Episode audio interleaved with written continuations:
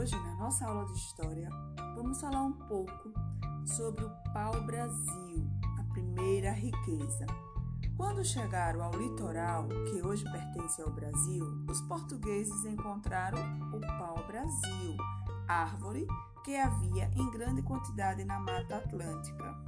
Naquela época, para os indígenas que falam línguas da família Tupi-Guarani, o pau-brasil era chamado Ibirapitanga, que quer dizer árvore vermelha. Da madeira, eles extraíam um corante vermelho para tingir as penas dos ornamentos. Faziam também arcos e flechas. Na Europa, o corante servia para tingir tecidos e a madeira era usada na fabricação de móveis e embarcações.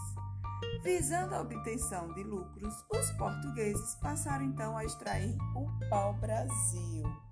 Vocês vão observar nos mapas, né? Tem dois mapas e tem a, a preste atenção nas legendas da página 29 e responder a questão primeira, que tem três alternativas, certo? O que aconteceu com a Mata Atlântica ao longo do tempo? Vocês vão comparar os dois mapas. Observem que no primeiro mapa, à esquerda, vocês vão ver uma quantidade muito maior. Observe essa legenda, essa área verde, ok? E no, no mapa referente a 2014, o primeiro é de 1500 a 1600. Então vejam que esses dados são importantes ao observar qualquer mapa, gente, os detalhes, ok? Então, o que aconteceu? O que, é que vocês acham? Que a Mata Atlântica foi desmatada e diminuiu bastante?